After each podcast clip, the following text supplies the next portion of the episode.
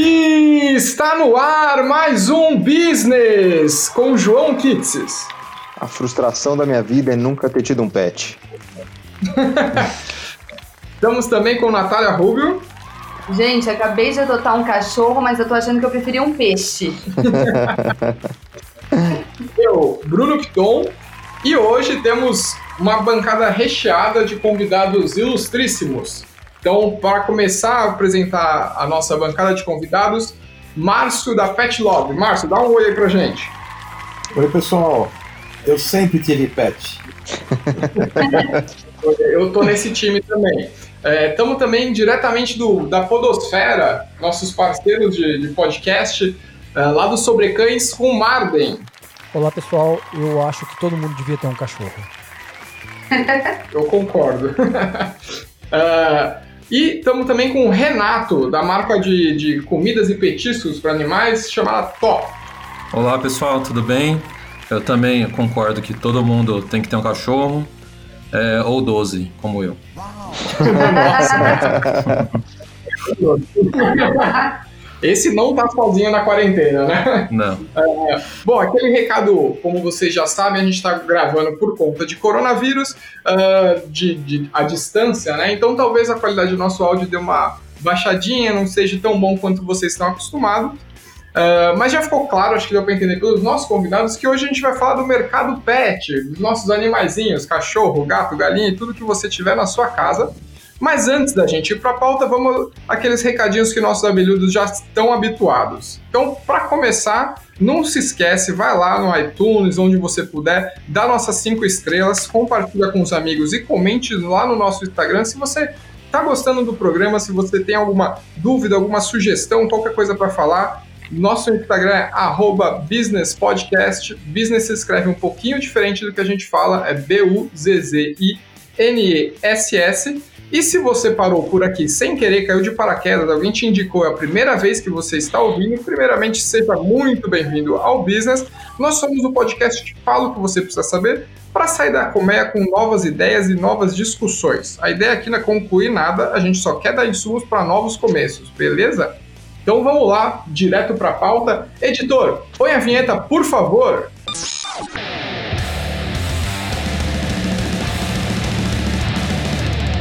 Business. Business. Business. O podcast que fala o que você precisa saber.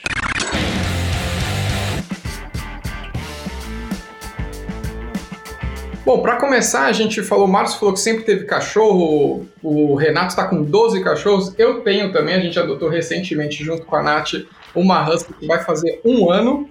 É... E vem cá, todo mundo sempre teve animal? Como que é isso na vida de vocês? Quem, Tirando o João, que acho que nunca teve nenhum bichinho, né? Eu, eu na verdade, sempre quis ter, nunca pude, né, de, de, de criança. É, e aí eu comecei a namorar e minha atual esposa, junto com ela, a gente começou, né, pegamos um de, um de um amigo meu e os outros a gente foi adotando pelo caminho aí. É, então é, é, recente, nos últimos 15 anos, véio. Daqui pra, de lá para cá a gente já teve uns. Hoje são 12, mas já passou por aqui uns 20 já. São, são 12 cães, Rê? São 12 cães, é. Gato, eu tenho muita alergia a gato, de verdade, mas eu.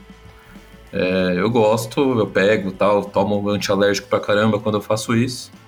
Mas em casa é complicado. E gato também é complicado pra, né, pra ter em casa porque foge, vai passear, não volta nunca mais. Gato é triste, né?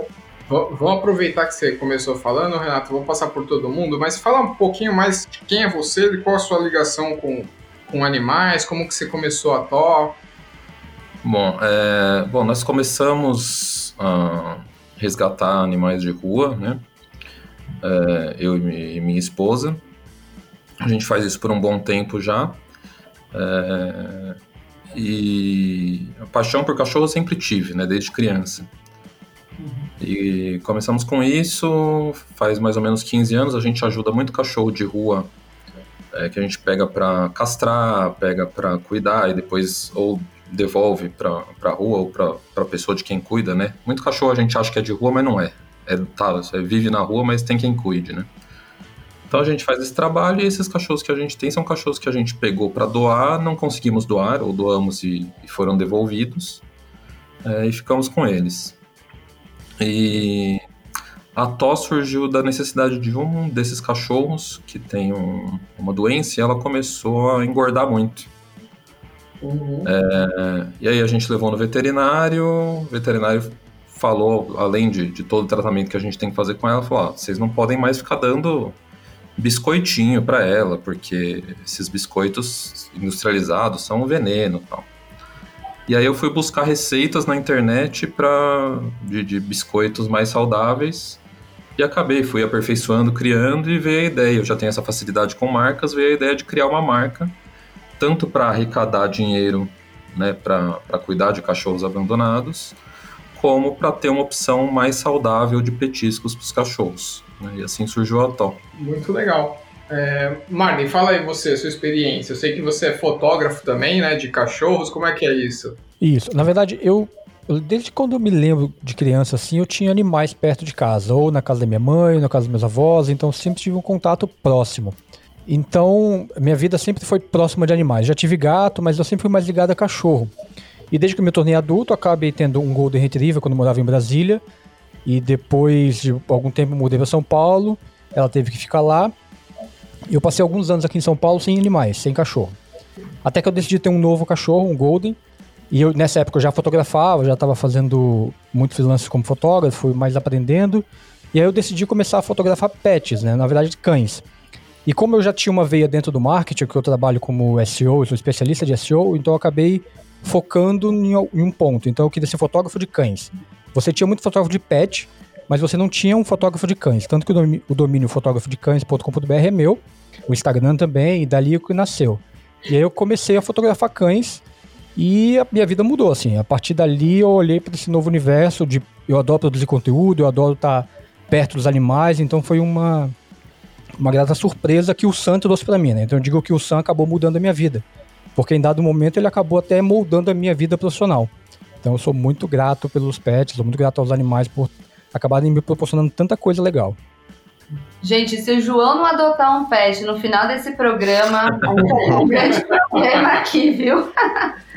Márcio, e você? Como é que, como é que começou tudo isso? Ah, eu, eu desde pequenininho eu, eu gostava de pet, mas meu pai não deixava eu ter pet em casa.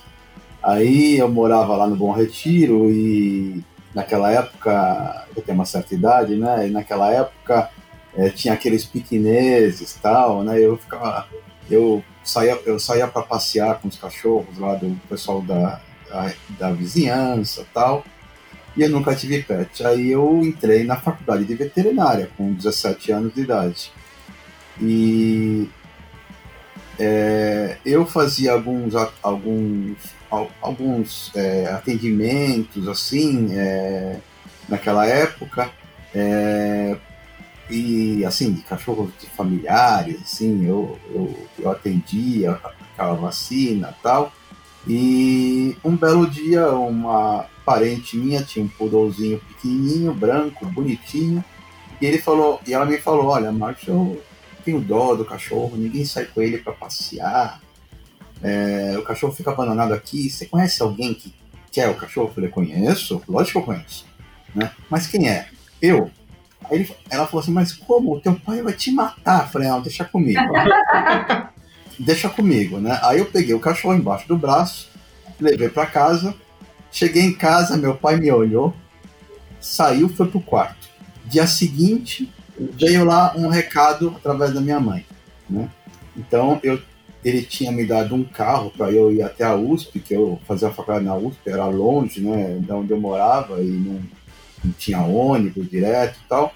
É, tirou o carro e tirou a mesada. E tá bom, tá bom, peguei carona aí com o pessoal da classe e tal, não sei o que mais tal. No, no primeiro domingo, eu acordo é, de manhã em casa e aí eu ouço assim: vem com o papai, vem com o papai, vem com o papai. É, ele, ele brincando com o cachorro na sala. Aí eu falei: ah, aqui ó, me devolve a locomoção para a faculdade, beleza? E, e, e a gente esquece tudo isso. Bom, aí foram 15, foram 18 longos anos que ele viveu, esse cachorrinho.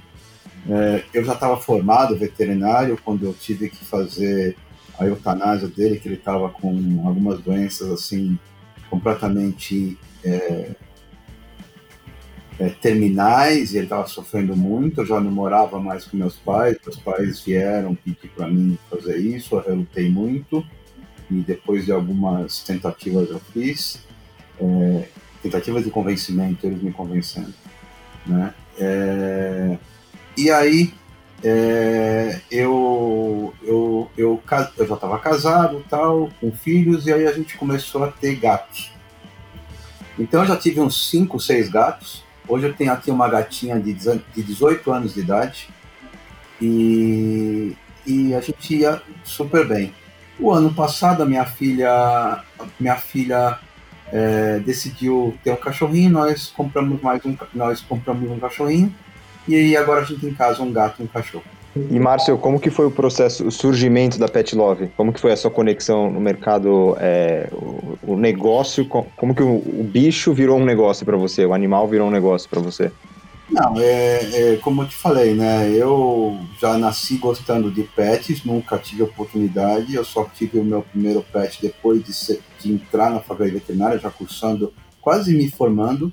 É, e eu, sei, eu sempre soube que eu ia fazer medicina veterinária, desde pequenininho. Né? Era a minha paixão. E eu fiz veterinária, me formei, é, abri uma clínica lá perto de onde, onde eu nasci, lá no Bom Retiro, comecei a trabalhar. É, é, eu sempre gostava de tecnologia, né? eu sempre gostei muito de tecnologia, ficava sempre ligado nas novidades, né? E naquela época aqui no Brasil ainda tinha somente as BBS, nos Estados Unidos já tinha a tal da Super Highway, que era o início da internet. Coincidentemente, eu, eu fui para dois ou eu fui para vários congressos nos Estados Unidos naquela época e eu sempre via a, a Super Highway e eu comprei um notebook para poder acompanhar, fiquei ficava assim maravilhado em conectar na internet e tal. E num dos das viagens para os Estados Unidos eu vi o início de um estudo é, de uma empresa que queria fazer, estava estudando esse mercado, queria fazer um sistema de vendas à distância é, através da Super Highway. Eu tinha uma dor aqui enorme que os meus clientes na década de 80, no início dos anos 90, eles reclamavam que eles demoravam muito tempo no trânsito para vir para minha clínica.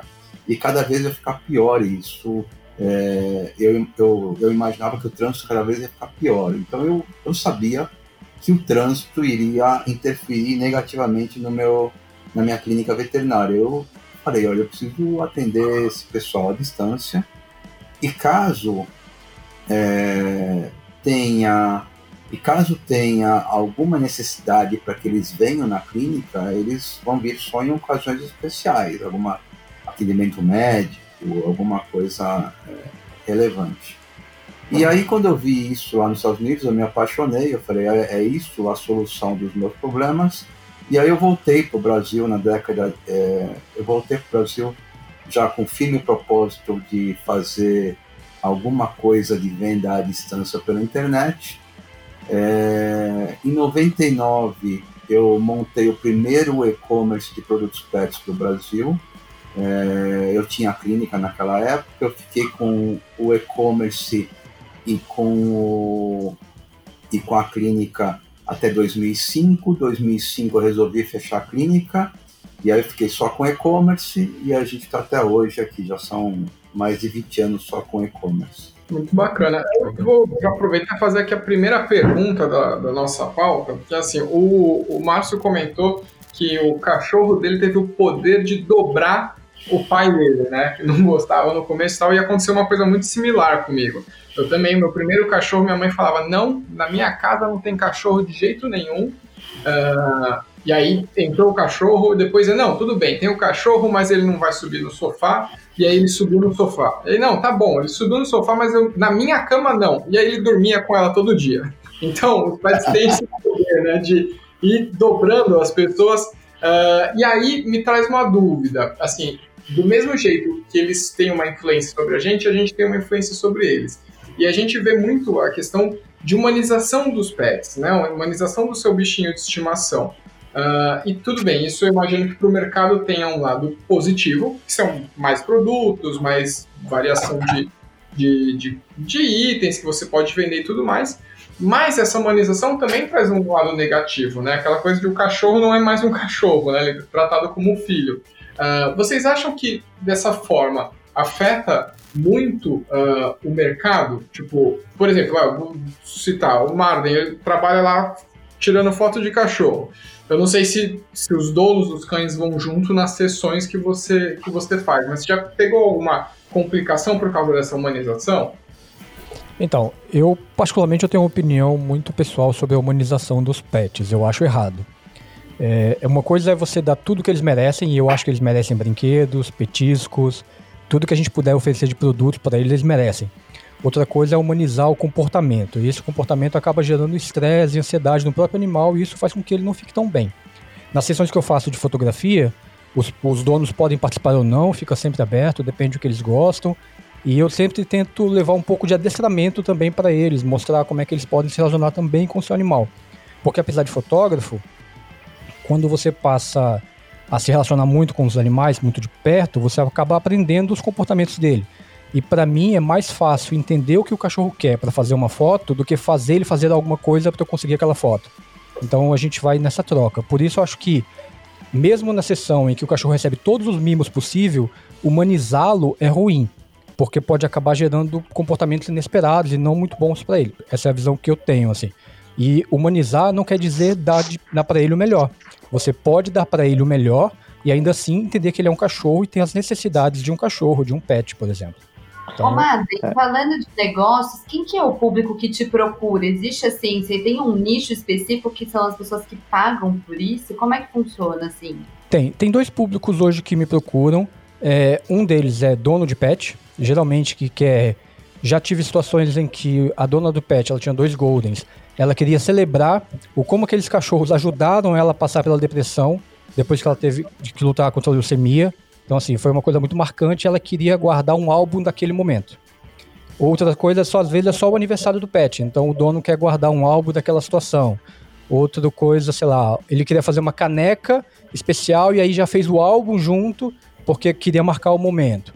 E um outro tipo de público que me procura são criadores que aí eles querem fazer fotos da ninhada, fazer fotos das matrizes, dos padreadores, para ter uma foto legal no seu site, para mostrar a qualidade da, das proles que eles têm. Né? Então, geralmente são esses dois tipos de público.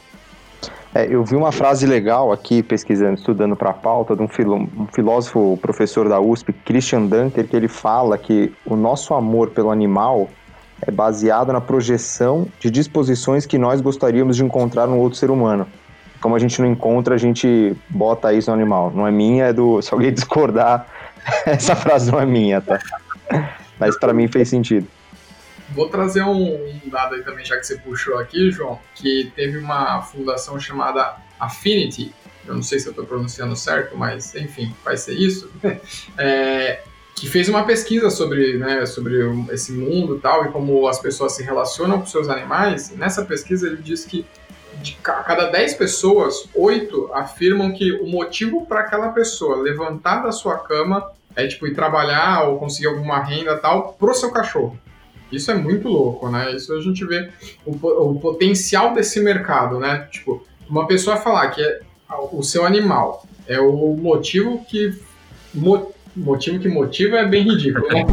Não. Mas o motivo que faz você sair da cama e ir trabalhar, por exemplo, é, eu vejo isso para vocês que estão nesse mercado muito positivo, né? Vocês conseguem explorar isso de uma forma gigantesca. É, com certeza. A, a, própria humanização, né? Ela, apesar de, de, de não ser uma coisa boa para o animal, é, é isso que, que você colocou mesmo para quem está no mercado é ótimo, né? O, é, por exemplo, o, o fotógrafo, né? É, a fotografia do aniversário do, do animal, né? Então, para o mercado é ótimo, mas eu acho também que é uma coisa que tem que ser, tem que ter um, um limite, né? É que eu acho que só eu, por exemplo, esse caso, isso não é humanizar o pet. Isso é dar para ele algo que você quer, Sim, dar uma sim, experiência. É que geralmente quando a gente fala de humanização do animal, você meio que as pessoas entendem que ele de fato é humano. É, E aí, então, às é vezes- isso que eu, ia, que eu ia chegar, na verdade. Então, é, é esse limite, né, de, de diferenciar o, o cachorro, né, o pet ser um... Eu falo cachorro porque eu só tenho cachorro, mas o pet ser um- uma pessoa em si, né, e ficar conversando com, com você e, te responder, né, tem, tem muita gente que, que faz dessa forma mesmo. Ou você simplesmente querer agradar, querer registrar momentos com ele, que aí é um, certo grau de humanização, mas dentro do saudável. Né? Sim, E concordo. deixa, deixa eu fazer uma pergunta, tanto para o Márcio quanto para o Renato, que vocês ambos vendem online, certo? É, a Pet Lover e a To, a Pet Love e a To é 100% online, certo? Isso, correto. Hum, é, na verdade- 100% online. Na verdade, a TO, a ideia é colocar nos pet shops, né? Eu tenho a venda online, a gente começou agora e tal, mas eu tô colocando em pet shops de bairro. É, a gente começou aqui, a marca foi lançada e menos de dois meses depois veio toda, tudo isso. É, mas eu tô colocando em pet shops de bairro e a ideia é ir aumentando isso, colocando nas redes e tal. Legal. E eu queria entender uma, uma coisa, né? Falando de humanização. A gente fala de humanização, então talvez, assim, é, a venda talvez era uma venda muito, muito física. Uhum. E como é que vocês veem, então, o mercado online dessa, dessa venda pet? Se com a questão do corona, que agora tá todo mundo em casa, vocês sentiram alguma diferença de novos públicos procurando, enfim, essa com essa mudança aí também de comportamento um pouco pro, pro online, ou se era alguma coisa que já vinha e agora intensificou? Eu acho que a, essa crise, né, essa quarentena, ela simplesmente acelerou um processo que já estava acontecendo. Então essa mudança pro, pro online já está já tá acontecendo há um bom tempo, né? É, só que agora, de repente, mudou 100%. É, no caso da Pet Love, a gente tem percebido algumas coisas, né? É, como você falou, nós somos 100% online, sempre fomos, desde 99.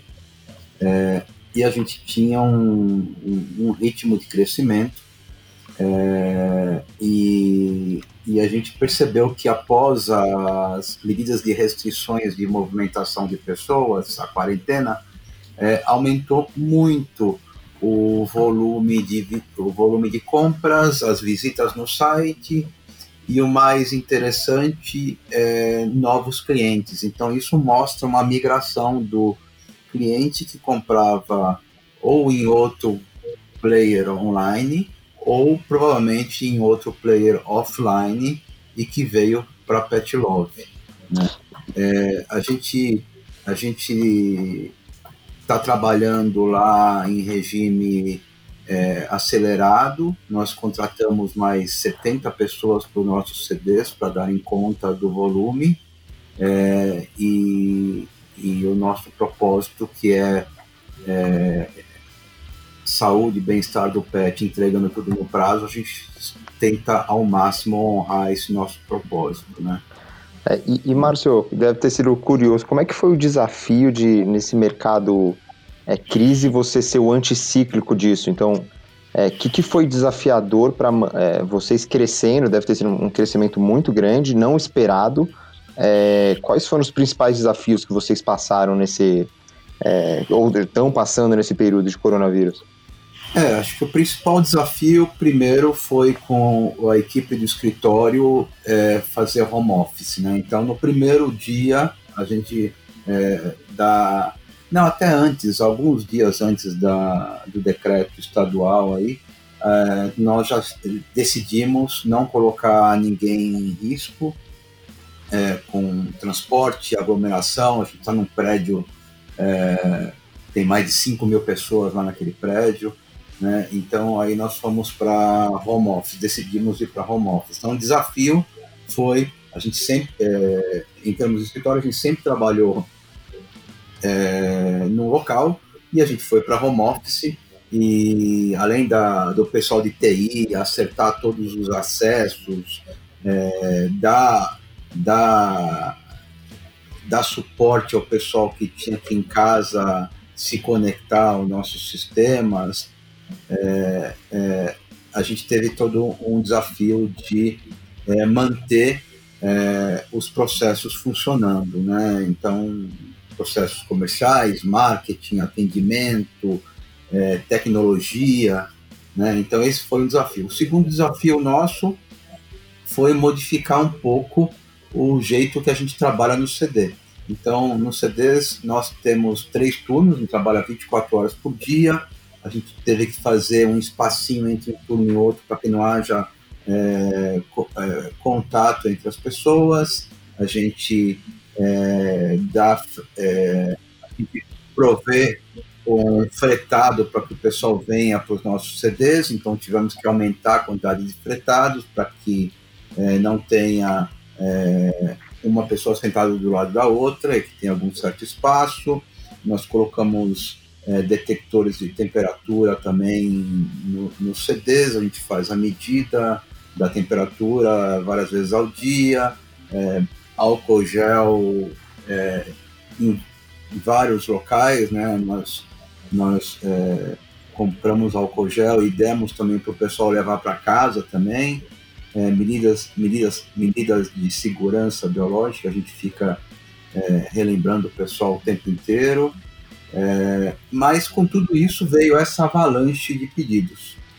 Então, o grande desafio que a gente teve não foi esse. O grande desafio que a gente teve foi. É, não foi um desafio contratar pessoas, porque lá por perto da onde a gente tem o nosso centro de distribuição houve um, algumas demissões, mas nosso desafio foi treiná-las rapidamente para já entrar no jogo e já ter um nível de produtividade que a gente estava precisando, porque a quantidade de pedidos foi muito grande no começo. É, isso, é muito curioso, Márcio, que você está falando, inclusive, que estava na nossa pauta justamente uma pergunta se, é se o coronavírus acabou atrapalhando ou não é, os negócios para vocês, para o mercado como, como todo. Uh, porque, assim, de fato, a, a, princípio, quando você se depara com essa pergunta, automaticamente você fala, putz, deve ter atrapalhado, tá atrapalhando quase todo mundo, né? Mas que nem a gente uh, teve muitos amigos próximos que adotaram uh, pets agora. o, a, a, a, previsão de, de, de, gasto né, com, com, com esse mercado em 2020 era de 20 bilhões no começo do ano, não sei se isso vai se manter ou não, Uh, isso quem está falando, essa fonte é do IBGE. Uh, ah, mas é curioso porque, assim, levando em consideração que, vamos lá, também mais. Eu tô, hoje eu estou cheio dos dados aqui, cheio das comprovações. Eu data Bruno. É, mas, segundo uma pesquisa que o SPC fez junto com a Confederação Nacional dos Dirigentes Elogistas, ó, isso daqui é fonte para provar para vocês que a gente está estudando. Sou profissional, então deixa eu te ensinar. A expectativa de, de vida de, de cachorros e gatos, né, ah, nos anos 80 era de 8 anos. E hoje ela é de 16 anos, então, putz, dobrou, né? Uh, e dessa mesma pesquisa diz que 50, quase 52% do, do, dos donos de pets alimentam seus pets com ração premium. Então as pessoas cuidam mais, né, do que já cuidaram um dia. Uh, e aí, por conta de corona, maior número de adoções e tudo mais, eu queria saber a opinião de vocês, eu vou deixar para todo mundo falar, uh, se isso atrapalha ou ajuda. Uh, se o coronavírus atrapalhou ou se mais ajudou o mercado ou mais atrapalhou o mercado. O que vocês acham?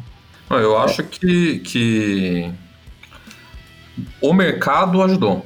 É, talvez tenha atrapalhado um negócio ou outro é, pontual, mas como um todo ajudou o mercado, porque as pessoas ficando mais tempo em casa, elas estão buscando é, companhia, né? Então tem pessoas que estão sozinhas em casa e, e, por isso essa taxa de adoção é, ou, tal, ou de, até de compra de, de animais tem aumentado. É, e para o comércio online, melhor ainda, porque as pessoas não, não estão querendo sair de casa. É, eu estou prevendo um mercado aqui que depois dessa da pandemia tá todo mundo, todas as pessoas engordando em casa e consequentemente os cachorros também vão engordar. Então o mercado de nutricionistas pet acho que vai ser um, é, um futuro promissor aí. É, mas... ração, de ração para emagrecimento, né? Que Ou é de comum. ração para emagrecimento. E, mas vocês continuam a produção, é, Renato? Vocês- a produção é própria de vocês, ou é terceira, e se- vocês conseguem continuar produzindo? A produção é própria nossa. é, e assim, a marca era, ela é muito nova. Ela tem. Teve dois meses que começou a pandemia. Ela não deu tempo de chegar, de, de entrar no mercado com força. É, então, os pet shops que a gente já estava colocando, eles continuam pedindo. Mas é muito pouco ainda, então a gente teve que parar a produção. Então, pra gente foi tá sendo complicado essa, essa parte. Mas está dando tempo de, de organizar, colocar a casa em ordem também, para a gente conseguir aumentar né, a produção, eh, se estruturar para conseguir ter uma produção maior no- quando, quando tudo voltar ao normal. Eh, e essa, essa.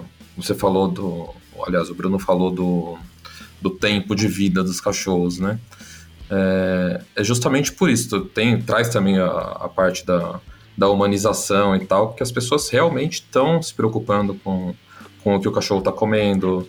E aí envolve pesquisa, as, as empresas pesquisam mais, é, buscam melhorar cada vez mais essa parte de alimentação, de saúde, etc. É, e isso com certeza ajuda cada vez mais o, o mercado, né? Bom, a gente falou é, bastante de como, como corona, impossível não falar de corona nesses tempos, né? Mas ah, falamos como a humanização e como os pets estão cada vez mais presentes na nossa vida. Por conta disso, eu já ouço há muito tempo que esse mercado é um mercado super, super aquecido, né? Mas isso faz tanto tempo, tanto tempo que eu me pergunto se ele continua um mercado super aquecido e bom para quem está começando agora, e para quem né, tem a ideia de fazer alguma, algum serviço, algum produto relacionado ao mercado pet, ou se já está meio saturado, se já está meio difícil de entrar, se já tem muita marca fazendo a mesma coisa. É, que, como que vocês veem isso? Marlene, pode falar se você quiser, por favor. Olha, eu acho que o mercado tá no começo. Eu não acho que ele tá longe de estar saturado, sabe? Porque é, as pessoas estão é, falta maturidade ainda, tanto das empresas quanto das próprias pessoas, no, no sentido de elas estão descobrindo a paixão pelos animais há pouco tempo, sei lá, 10 anos, de- há 10 anos atrás não era a mesma coisa. Então eu acho que nos próximos 10 anos a gente vai ter um, um boom muito maior do que a gente está vendo hoje. Até porque, por exemplo, informação. Cada ano que passa, a gente tem mais informação e mais gente buscando por informação ligada aos animais. Então, muito ligado a, a YouTube, a Instagram e todas essas novas relações que a gente vai construindo. A impressão que eu tenho é que, assim, já tem um, um mercado bom, o mercado que hoje existe no Brasil, ele é profissional, mas ao mesmo tempo, ele ainda tem muito espaço para crescer. Se a gente for pensar em Brasil, veja o tamanho do Brasil, quantas pessoas a gente tem aqui.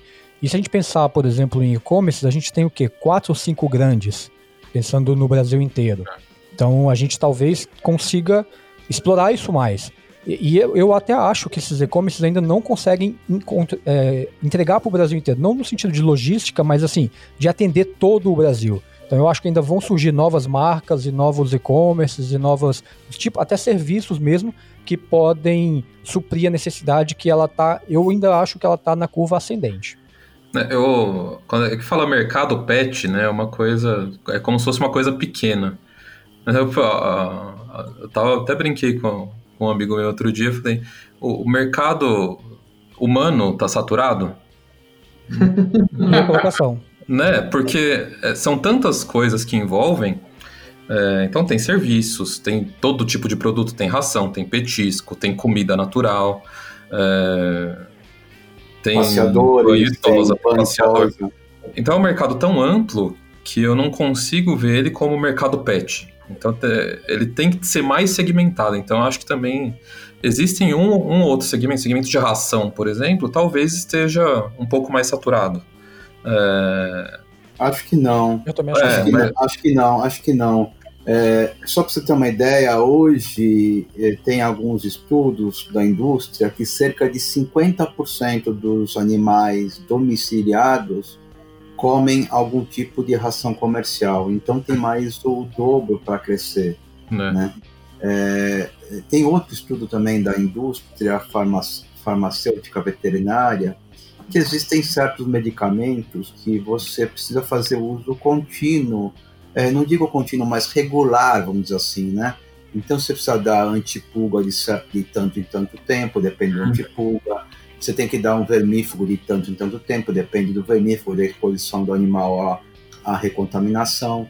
É, e, e, eles calculam a, o, o compliance de, desses, desses produtos, né?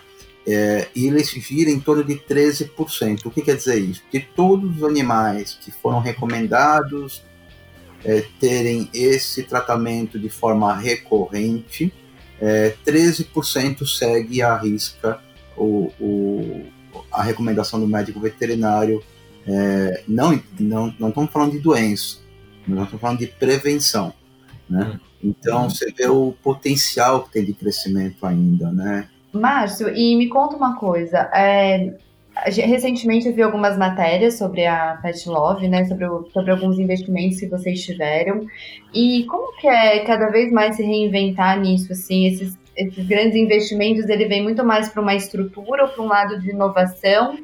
Eu fiquei curiosa um pouco com esse mercado de assinatura, porque eu, eu não conhecia. Então, se você pudesse contar um pouquinho também disso. Conto, conto. É, é, nós abrimos o, o e-commerce no Brasil em 99. Em 2011 começamos a acelerar, porque nós recebemos investimento de três fundos. E aí em 2013, 2014, com muito mais gente lá na companhia, a gente percebeu que os clientes voltavam no site de tanto e tanto tempo para comprar exatamente as mesmas coisas.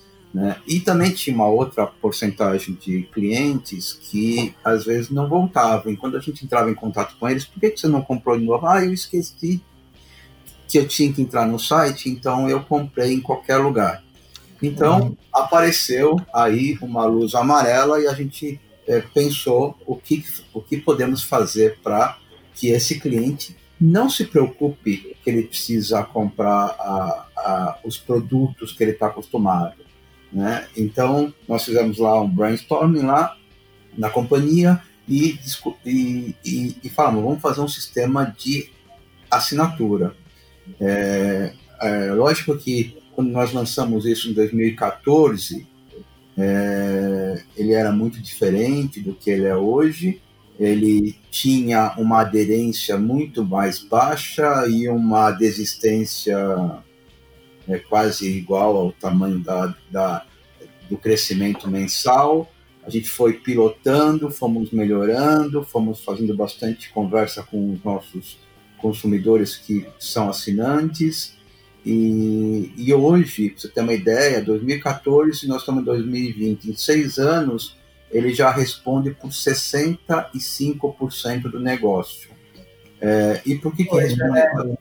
Por que, que responde é, por tudo isso? Primeiro, porque é muito é, bom para o consumidor, é, para o tutor, é muito bom para o pet e, e, e é bom para todo mundo até para a própria Petrol, porque a gente já se programa a questão de logística e a questão de compra de, de mercadoria.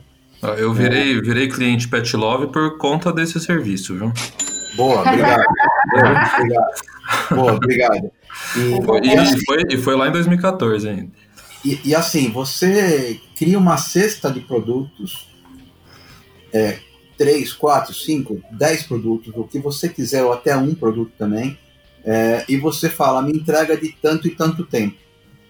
E nesse período você pode adiantar, atrasar, adicionar um produto, retirar um produto, você pode você tem liberdade total, não paga absolutamente nada pelo por ser assinante, muito pelo contrário. Hoje é, você tem descontos nos produtos assinados, descontos em qualquer produto que você compra de forma spot, você tem hoje um serviço de orientação com médicos veterinários, não é consulta, não é diagnóstico, não é tratamento. São pequenas dúvidas que você tiver, é, se você é assinante da Petróleo, você faz um chat com os nossos médicos veterinários e você é, é, é respondido por pequenas dúvidas. Você tem é, hoje é, uma comunicação mais assertiva, principalmente em lançamentos. A gente manda primeiro para os nossos clientes assinantes. É, você também tem é, um atendimento diferenciado no nosso é, customer service. Então, hoje é muito bom para o consumidor isso. Né? A gente agora, é, lança, nós lançamos agora também uma outra funcionalidade onde você consegue calcular a tua economia por ano usando a assinatura e você também consegue calcular é, baseado nas características do teu animal, idade, peso, atividade física e a ração escolhida, o quanto tempo vai, o quanto tempo vai durar aquele pacote. Então, com isso você cerca tudo e você não precisa mais se preocupar em comprar o produto e a gente provém é, ele de forma automática com uma economia para você. Isso é muito legal, bem diferente mesmo, né? Uh, o Renato falou um pouco antes que ele não considera o mercado pet como um mercado, né? Uh, a ABIMPET, que é a Associação Brasileira da Indústria de Produtos para Animais de Estimação, meio que separa isso em quatro nichos, né, em quatro uhum. segmentos. É, a primeira é de pet food, que é bem óbvio, né, que fala de comida, de ração, de petiscos. Uh, a segunda é de pet vet, que é veterinário, basicamente, serviços de cuidado de saúde, né? Uh, a terceira é pet serve e tem a quarta que é pet care, que elas se, se para mim ela se, se tem uma intersecção em algum momento, mas é que faz uh, a parte de banho, de passeio, tosa e enfim tudo mais. Uh, e é curioso que a gente estava comentando sobre o mercado aquecido ou, ou saturado. Hoje, esse primeiro segmento de pet food é, representa 70% do faturamento total do mercado no Brasil.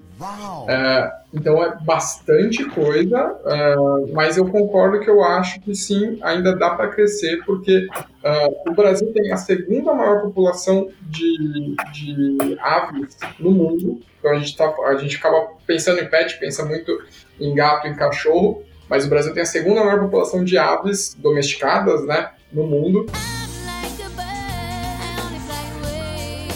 É o segundo país com maior faturamento do mundo. Né? Eu falei no começo sobre os 20 bilhões, que era a expectativa para 2020, e nos anos anteriores é, eram expectativas menores e foi crescendo, então sim, o mercado está crescendo. É, e é o terceiro maior em população de pets. Então eu acho que eu concordo com o que vocês falaram. E sim, ele é aquecido, não, ele não está saturado, ainda tem muito chão pela frente, né? Na verdade, o mercado de aves é maior que o de gatos ainda, né? A, a quantidade é. de, de animais. É, na pesquisa eu fiquei muito, eu achei isso muito curioso, porque realmente a gente pensa no mercado pet e pensa cachorro e gato, né? É. E Marden, queria te fazer uma pergunta. No teu podcast sobre falar eh, sobre cães, né? E maravilha. Sempre você, assim, quando vocês vão falar sobre todos os temas, às vezes chegam umas curiosidades, assim, de outros bichos, ou até mesmo na tua rotina, porque você deve virar um guru dos amigos também, né? E aí, como é que funciona isso no, no teu dia a dia lá no podcast? Médio. Assim, antes do podcast, eu já tinha um canal no YouTube chamado Fotógrafo de Cães. Então, eu já, já nichei bastante o público que me assiste. Então, no início, vinha algumas perguntas diferentes, um pouco sobre gatos, mas como o canal estava muito claro sobre o que, que ele era, e o próprio podcast é sobre cães, então acaba filtrando bastante esse tipo de pergunta. Mas vem muitas curiosidades e vem muitas coisas diferentes. E vocês estavam falando do mercado, e eu, eu vejo até que a educação no mercado pet ainda está iniciando. Então as pessoas às vezes não sabem o básico do básico, por exemplo, não sabem o que é um vermífugo. Ela não sabe o que, que é um antipulga coisa que para a gente é muito simples e ele nem sabe que ele tem que dar. Então, quando a gente pensa no mercado pet de 70% pet food, ele é muito real, isso que acontece hoje, mas à medida em que as pessoas forem entendendo que elas precisam dar vermífugo, que elas precisam dar brinquedo, que elas precisam dar outras coisas para os animais, elas vão comprando. Elas não compram, muitas vezes é porque elas não sabem, mas também porque ela não conhecia aquilo ali. A partir do momento que ela conhece, ela vai comprar. Então, chega para mim diversas coisas, por exemplo, é, como é que eu uso tal produto, como é que eu uso uma rasqueadeira, por exemplo. A gente é muito simples, basta passar no cachorro. Mas as pessoas não têm ideia de que se é assim que faz mesmo. Tem medo de quebrar a rasqueadeira ou quebrar o cachorro, não sei. É. Mas, mas elas têm muitas dúvidas mesmo. Não, isso é curioso e bate muito com, com. Assim, realmente, vocês falaram, o mercado, se vocês forem pensar, é, com, com esse tipo de preocupação, com tantos serviços, é muito recente. É, eu sempre vivi com cachorros, mas eu tive o meu mesmo também, que nem o Márcio. Eu estava ali no final do colégio, vai quase no, no, na faculdade. Mas antes eu tinha com, na casa dos meus avós, tal, eu sempre tive alguma convivência. Só que até bem pouqui, pouquíssimo tempo atrás, sei lá, a gente está falando de 15, 20 anos no máximo, é, e eu acho que ainda em, em, lugares que as pessoas são mais carentes, que tem uma qualidade, uh, uma renda menor, né? Uh, as pessoas realmente não têm essa noção que você está falando, né, Marlene? As pessoas mal têm noção que tem que dar ração. Normalmente o cachorro, até pouco tempo atrás, comia a sobra do, do, dos donos, né? É, até, até hoje, tá? Eu acho que tem muita Oi. gente ainda hoje. Eu já vi muitos comentários no canal falando assim: ah, mas eu não vou comprar uma ração dessa cara pro meu cachorro se eu posso dar a mesma comida que eu tô comendo. As pessoas não têm a noção. Então, é assim. Pior, tento, é pior. É muito pior. É, eu tento, eu tento mostrar para eles: olha, você pode dar essa comida se seu cachorro tiver com fome, se tiver um cachorro na rua passando fome. Óbvio, vai matar a fome dele. Mas se você pensar na vida dele, pensar numa comida pensada para o animal, mesmo alimentação natural ou ainda uma ração industrializada, para mim no, nesse sentido não faz diferença, está pensada para o animal, é, vai ser melhor para ele. Então as pessoas não têm essa, esse filtro ainda não. É só para a gente ter uma noção ainda, o, boa parte do Brasil não é bancarizada, né? Imagina comprar um, um bichinho de. É, um brinquedo para um cachorro, né? Então, Exatamente. Ó, o lugar onde eu tô aqui, eu tô em Santa Isabel, né? É, numa tá escondendo de quem, Renato? É, é, numa zona rural, praticamente, aqui, né? É perto de, de Arujá, é entre Arujá e Santa Isabel. E, e a gente cuida de vários cachorros aqui da, da estrada, né? É, que são cachorros que têm donos, que moram em, em lugares é, pobres aqui, ou em chácaras e tal. É, ninguém da, da, Ninguém não, né? Mas assim, a maior parte dos cachorros que a gente cuida aqui, o pessoal não tem nem noção de que tem que dar vermífugo. Isso é a gente que dá. Vermífugo, antipulga, é, leva no veterinário quando tá com, tá com bicheiro, os caras pegam um, um negócio com, com fogo e enfia no cachorro joga óleo quente. É assim que o pessoal trata.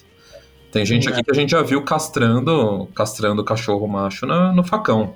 Isso! O que, que, é isso? Vamos é voltar cá. Que deselegante! Né? Nossa, é um absurdo. E, e, é, e, é, comum, não é uma coisa fora da realidade. Assim. A primeira vez que eu vi era fora da realidade, mas hoje a gente já vê que é uma coisa comum. E você tá, tipo, a uma hora de São Paulo, né? É o que a gente fala Isso, do Brasil é. gigante, né? É. E aí, acho que Aí vem também um comportamento do, do e-commerce, assim, ainda está muito concentrado em algumas regiões, vocês sentem, assim, região sudeste, ou esse mercado ainda em alguma região específica, ou vocês têm pulverizado bastante? Na Pet Love, a maior, a maior a, o sudeste é o, é o primeiro colocado, é, hoje o nordeste já é o segundo colocado, né? Mas realmente as capitais elas elas elas têm uma uma procura muito maior. Mas eu concordo que realmente como como como falamos como falamos agora é, ainda tem um mundo de informação para para orientar esses proprietários de pet e também tem uma quantidade um, um mundo ainda de, de, de de proprietários de pets para é, otimizarem o seu cuidado com, com o pet que ele tem, é, principalmente na questão de ração e medicamentos preventivos. Né? Eu não sei se todo mundo sabe, mas, por exemplo, tem uma doença que é transmitida por um carrapato. Né? É, a picada desse carrapato ela pode transmitir uma doença que é, pode levar o animal a óbito. Sim, aqui e, tem muito isso. E, e, essa doença ela pode se manifestar 20, 30, 40 dias depois da picada ou depois de 3, 4, 5 anos. Né? Então é o tipo da, é o tipo da, da situação onde a falta de informação pode é, dar algum tipo de problema para o teu pet. Né? Então, concordo com o que o Marvin falou. É, orientação, informação está cada vez mais sendo procurada e que é muito bom. porque a gente vai conseguir é, agir positivamente nos animais que estão do nosso lado e nos dão tanto amor, tanto carinho, tanto é, afeto, é, independente de coronavírus ou não. E isso que vocês estão falando é muito interessante. A gente está falando bastante aqui de informação, né? Uh, recentemente no mercado financeiro, eu vim do mercado financeiro, trabalhei no mercado financeiro por muito tempo. A gente teve um boom informativo de conteúdo, né? Coisa que a gente nunca tinha visto antes. Natália Arcuri, digital influencer, que fala sobre isso, que é super famosa, Thiago Negro também, enfim, tem um monte de outros. Você vê comercial uh, na TV falando sobre ações e tal, que antes não tinha. De repente, falar sobre. Uh, desculpa, a gente está passando helicóptero aqui. Deixa eu só passar. Muito chato!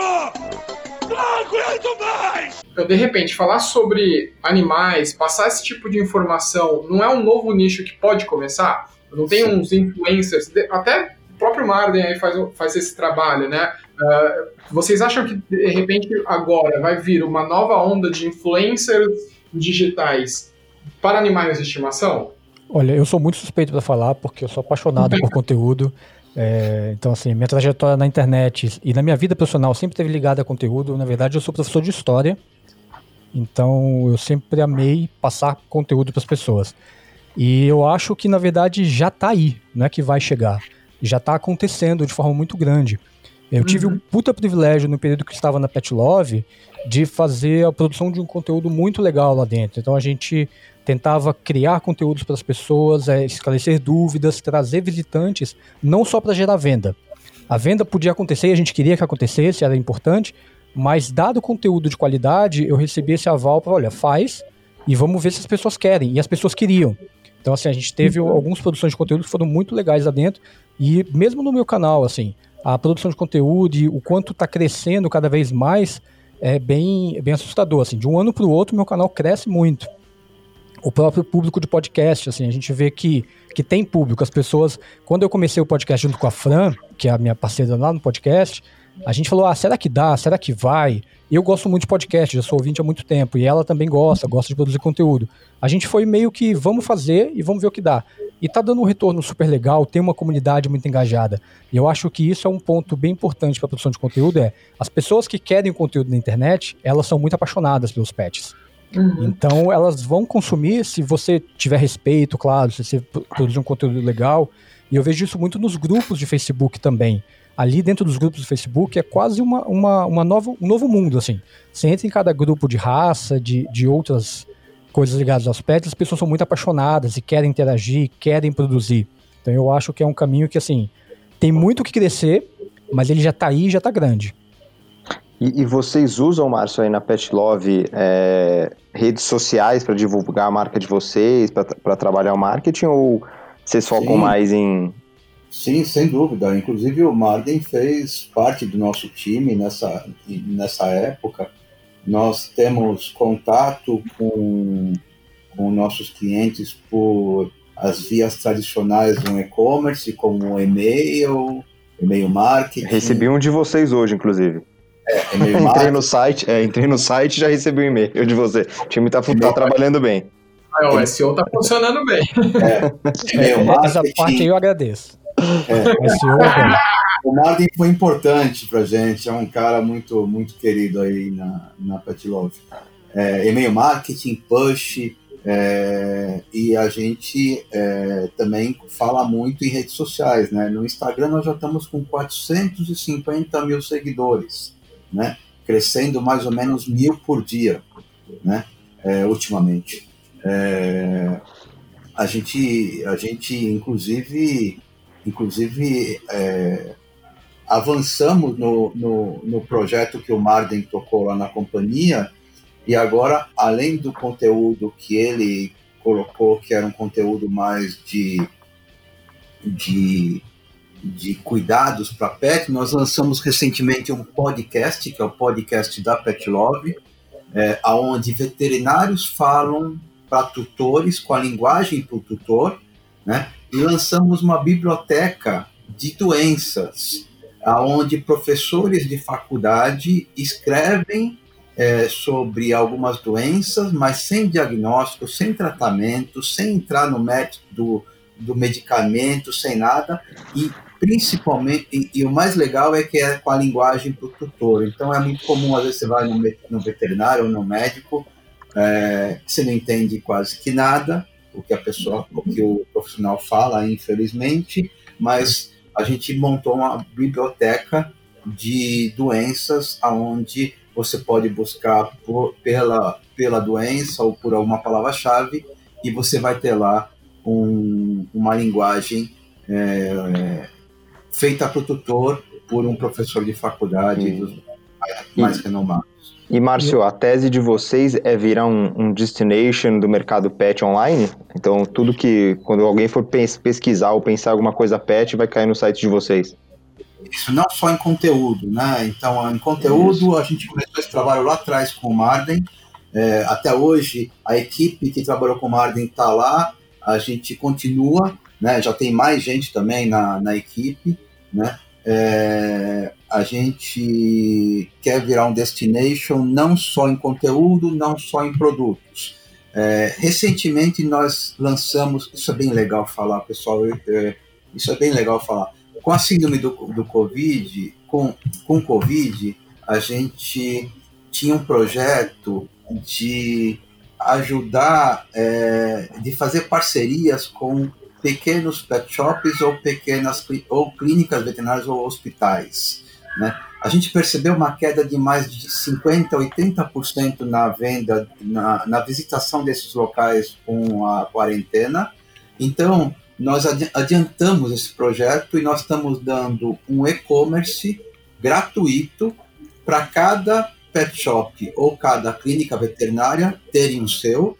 Nós temos uma equipe que está ajudando esses, esses, esses veterinários e pet shops a se digitalizarem, se relacionarem com o público, o público deles é, por via digital, usando um e-commerce gratuito da Pet Love, vendendo seus produtos e ganhando um lucro na operação comercial. É, então a gente, a gente adiantou isso também. A gente, então isso aqui é, é, mais uma parte da gente se tornar um destination. Outra parte nós é, adiantamos um projeto de marketplace de serviço. Então com a quarentena é, a gente é, começou a trazer veterinários que podem atender a domicílio certos tipos de é, atendimento.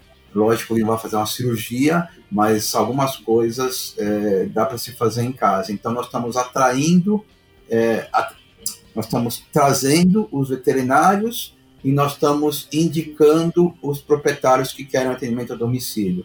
Né? Então, com tudo isso, a gente está querendo construir uma plataforma onde o proprietário de pet vai encontrar a, o suprimento de produtos, seja por assinatura ou por compra é, isolada, o, atendi, o, a, a, o, conteúdo de informação é, para cuidar melhor do seu pet, ele vai encontrar é, par, é, parceiros, esses pet shops, essas clínicas veterinárias vão ser nossos parceiros de serviço, de prestação de serviço, então quando acabar a quarentena, a gente quer que esses parceiros comecem a receber é, é, esses, esses clientes para prestar serviço e ele vai receber também é, é atendimento a domicílio também, é, se ele precisar. Então a gente quer tentar ser essa plataforma é, tecnológica. Assim. É, a Dog Hero entra nesse, nesse. Desculpa, eu cortei alguém, mas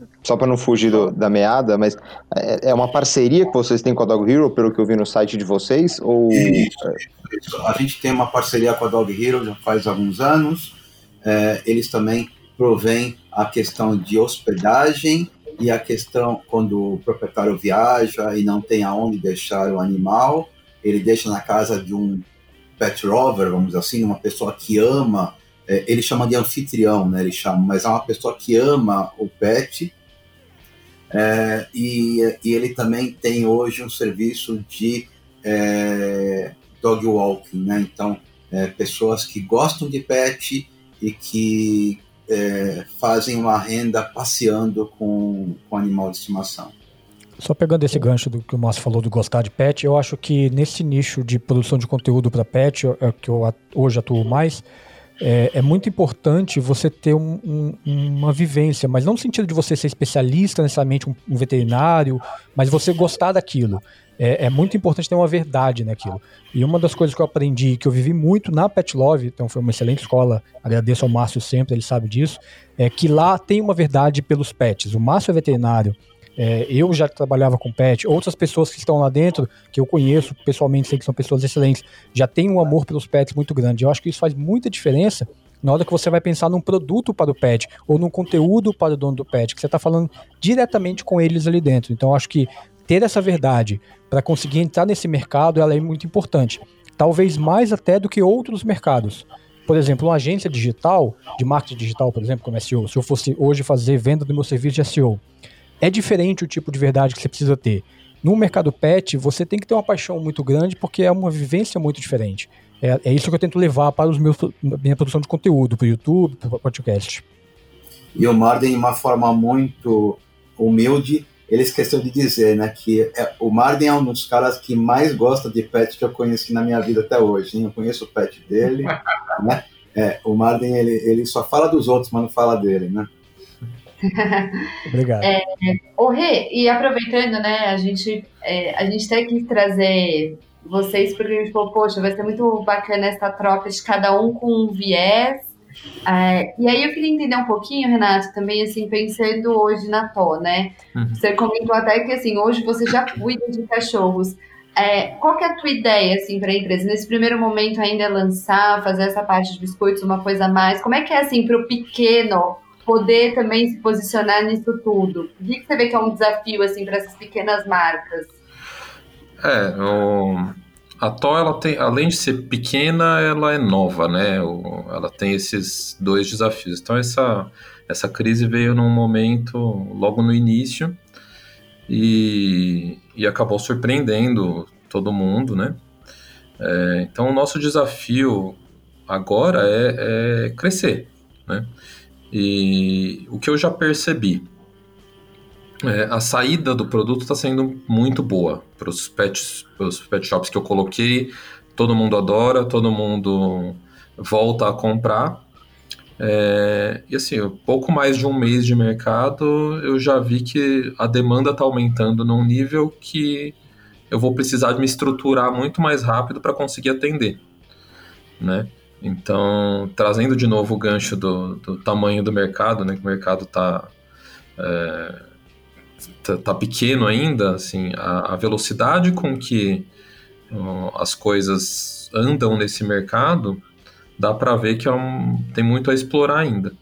Nossa ideia é, é fazer. A Tola nasceu para ajudar a cuidar de cachorros é, abandonados e vítimas de maltrato.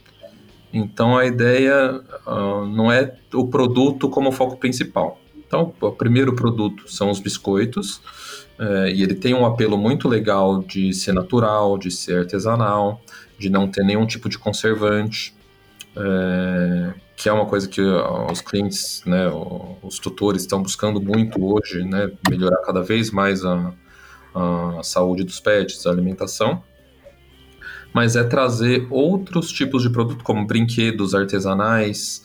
É, então, criar um, um ambiente onde é, não só, uh, lógico, a empresa cresça e, e ganhe mercado, mas criar um, um ambiente onde a gente ajude toda a cadeia. Né, desde os animais de rua que a gente ajuda, como tutores, ou, ou, melhor, protetores independentes, que tem muito, ONGs, é, e é, fazendo, né, criando uma cadeia de, do bem para ajudar os pets. Né? A bem ideia legal. da é essa. Bem legal isso, bem legal, parabéns. Obrigado. Eu queria trazer um, uma, um ponto antes de, de encerrar, talvez uma última, um último tópico, que é sobre o futuro do mercado pet. Então a gente falou muito do presente, da história de todo mundo e, do que, que vem acontecendo. É, mas o que, que vocês enxergam para o futuro desse mercado? Então, O que, que são as novas tendências para isso? Vou dar um exemplo. Eu tenho um primo meu que é, abriu uma, é uma. Ele também é veterinário, uma clínica médica especializada em radiologia para animais. Então ele trata é, o câncer em animais através de, de radiologia. Ele trouxe uma máquina é, importada e, e, e, faz esse serviço. Então eu queria ouvir um pouco de vocês, o que, que vocês estão enxergando nesse mercado? Que novas tecnologias estão surgindo? É, pet tech, que acho que é um, é um termo que tem, sendo, tem, tem sido utilizado aí pro, pelo setor. Ah, e deixa eu complementar a pergunta do João falando de tendência também. É, a gente viu muito na pesquisa aparecendo a história da dieta natural, né? Sem uso de ração e só com uh, uma dieta balanceada. Uh, e aí eu queria colocar se vocês veem isso também como uma tendência de mercado, se pode prejudicar ou ajudar, enfim. E aí já responde tudo de uma vez. é, eu acho que a especialização é um caminho natural para esse mercado. Hoje a gente fala de pet de uma forma muito grosseira, no sentido de que você bota tudo no mesmo balaio. E não acho que vai continuar assim. É, alguns anos atrás eu já escolhi ser fotógrafo de cães justamente apostando nessa especialização. Eu acho que faz muito sentido à medida em que as pessoas. Claro que ainda vão existir grandes feiras, grandes e-commerces que tratam cada uma dessas coisas dentro do seu nicho ali, mas eu acho que separar gatos, cachorros, é, animais exóticos, aves, vai acabar sendo meio natural para muitos profissionais. Quanto à ração, eu acho que não prejudica, porque como o mercado vai crescer muito, eu acho que as rações industrializadas elas têm mais força para atender o mercado do que uma ração é, natural. Não, não no sentido de qualidade, mas no sentido de conseguir entregar mais mesmo. Hoje é mais custoso e é mais difícil você manter uma alimentação natural para o seu animal do que manter uma alimentação industrializada. Sim. Claro que vai depender de cada pessoa, mas pensando em escala, eu acho que o, o mercado de, de rações industrializadas eles têm mais, uma maior escalabilidade. É, eu, eu acho que a personalização é uma tendência não só no mercado pet, mas em todos os mercados. É, e a busca por ser mais natural, por ser mais saudável, é, de ter produtos que você é, frescos, né, etc. É, isso vai crescer muito, mas isso não vai tirar a força do, do mercado da indústria, que consegue chegar onde, onde os outros não chegam. Então, claro, você vai pegar grandes centros ou, ou capitais, é muito mais fácil você vender é, comida natural para o cachorro, onde você tem um, uma facilidade de entrega que você consegue entregar de São Paulo, você consegue entregar na Grande São Paulo inteira, né? É, então, pequenas empresas nesses segmentos específicos é, vão, vão crescer, vão aumentar de, em quantidade, as empresas vão se dar bem, mas isso não vai tirar a força do, do mercado da indústria, com certeza. Só complementando, hoje, como hoje na medicina veterinária você já tem dermatologistas, cardiologistas, é, veterinários especializados no tratamento de câncer, você já tem clínicas veterinárias só de gatos, clínicas veterinárias só de cães. É, então, é, já tem uma especialização.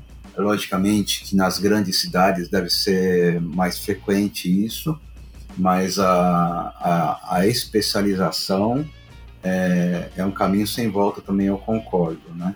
E sobre a questão da, da ração natural versus a ração industrializada, vamos dizer assim, né? É, eu acho que, é, como o Marden falou, é, tem uma questão de custo e de dificuldade de se fazer essa ração natural e de, e, e de e de alimentar esse animal de uma forma constante. Tem também um desafio de balanceamento da, da dieta, é, que é importante. Então, que varia de animal para animal, né? Não é, não é um padrão. É, é, é, diferente do ser humano, né? Então, assim, é, você tem, um, tem que ter um balanceamento em termos de proteína, carboidratos, é, é, material de gorduras e, e, alguns minerais também. É, é, é muito importante isso. Então, acho que tem que ter em qualquer tipo de ração natural algum trabalho de médicos veterinários especializados em nutrição que dão algum suporte para saber que aquela formulação é a, é a, correta, mas concordo com o que vocês falaram, é, a escala é, disso não é muito grande. Então, como eu falei antes, a gente tem 50% dos animais que comem resto de comida caseira do ser humano, que está errado.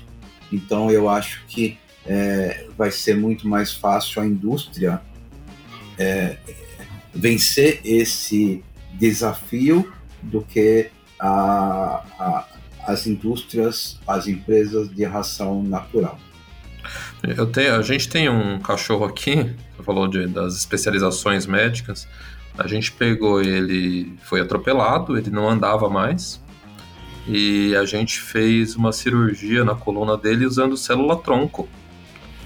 E, é? e, conseguimos fazer ele voltar a andar, depois de é, é, muita fisioterapia, mas assim... É Isso é maravilhoso. Isso é maravilhoso. Na minha, na minha época, que eu me formei veterinário há 30 anos atrás, nem se pensava nisso. Né? É. Isso é maravilhoso. É maravilhoso.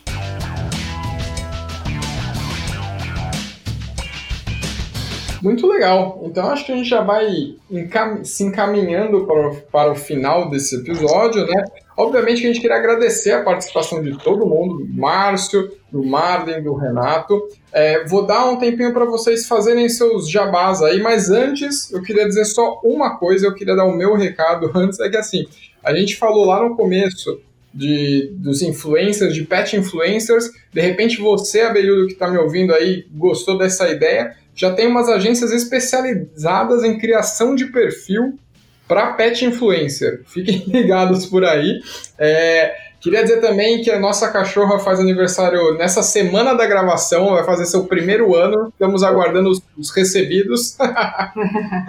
é, e aí, então, por favor, gente, como, como que eu acho vocês? Então, por favor, vamos começar é, por ordem não é nem alfabética, tá aparecendo aqui na minha frente, então eu vou fazer essa lista aqui. Então, primeiro tá o Márcio. Por favor, Márcio, fala aí pra gente como que a gente acha Pet Love, como que a gente é, contrata os produtos de vocês, enfim, como, como achar. É, é muito fácil, né? A gente tá na internet, no site www.petlove.com.br ou a gente também você também, você também pode encontrar a gente nos aplicativos. Então, na sua loja de aplicativo Android ou iOS, você pode uhum. baixar o aplicativo da Pet Love. Né? E, e, e também nas redes sociais. É, a gente está em todas as redes sociais. Você tem lá, procura por Pet Love e você vai encontrar Pet Love BR no Instagram, Pet Love Brasil no Instagram e Pet Love no BR no Facebook. Muito legal. Marden, você, cara, como que a gente acha você, sobre cães e tudo mais? É muito simples, basta você ir no Spotify ou qualquer aplicativo de podcast que você use e procurar sobre cães podcast. Assim você vai ouvir a gente falando sobre cachorros todas as semanas, eu e a Fran, lá no nosso podcast. E você também pode me procurar no YouTube, fotógrafo de cães. Vai lá, toda semana tem um ou dois vídeos falando dos animais, falando de cachorro, mostrando um pouco da paixão que eu tenho por eles. Muito legal. Inclusive, eu sou ouvinte assíduo. Queria dizer que falta um programa sobre Huskies, hein? Que agora eu tenho. A gente tem uma e a gente caiu super de paraquedas nessa raça, que ela é super geniosa. Mas Se não me engano, gente... tem um vídeo no canal Husky versus Akita, eu acho. Tenho que ah, lembrar agora. Que é falando da raça. Mas vai, vai ter sim um programa sobre Husky e você já está convidado a participar. Legal, então a gente combina. Renato, você, cara, como a gente te acha e como a gente acha a Tó? A Tó tá no Facebook como Tó Biscoito, Instagram Tó Biscoito e o site é tobiscoito.com.br. E em breve na Pet Love também. Fiquem ligados. Vai ser um prazer. legal, que o business é, fazendo negócios aqui, hein, agora. é, então é isso, gente. Muito obrigado pela presença de todos de novo. Obrigado você, ouvinte abelhudo, que ficou até aqui com a gente. Não se esqueça de curtir, comentar e compartilhar esse episódio com os amigos. Também estamos no Spotify, em qualquer agregador de podcasts. Nos vemos no próximo programa e tchau!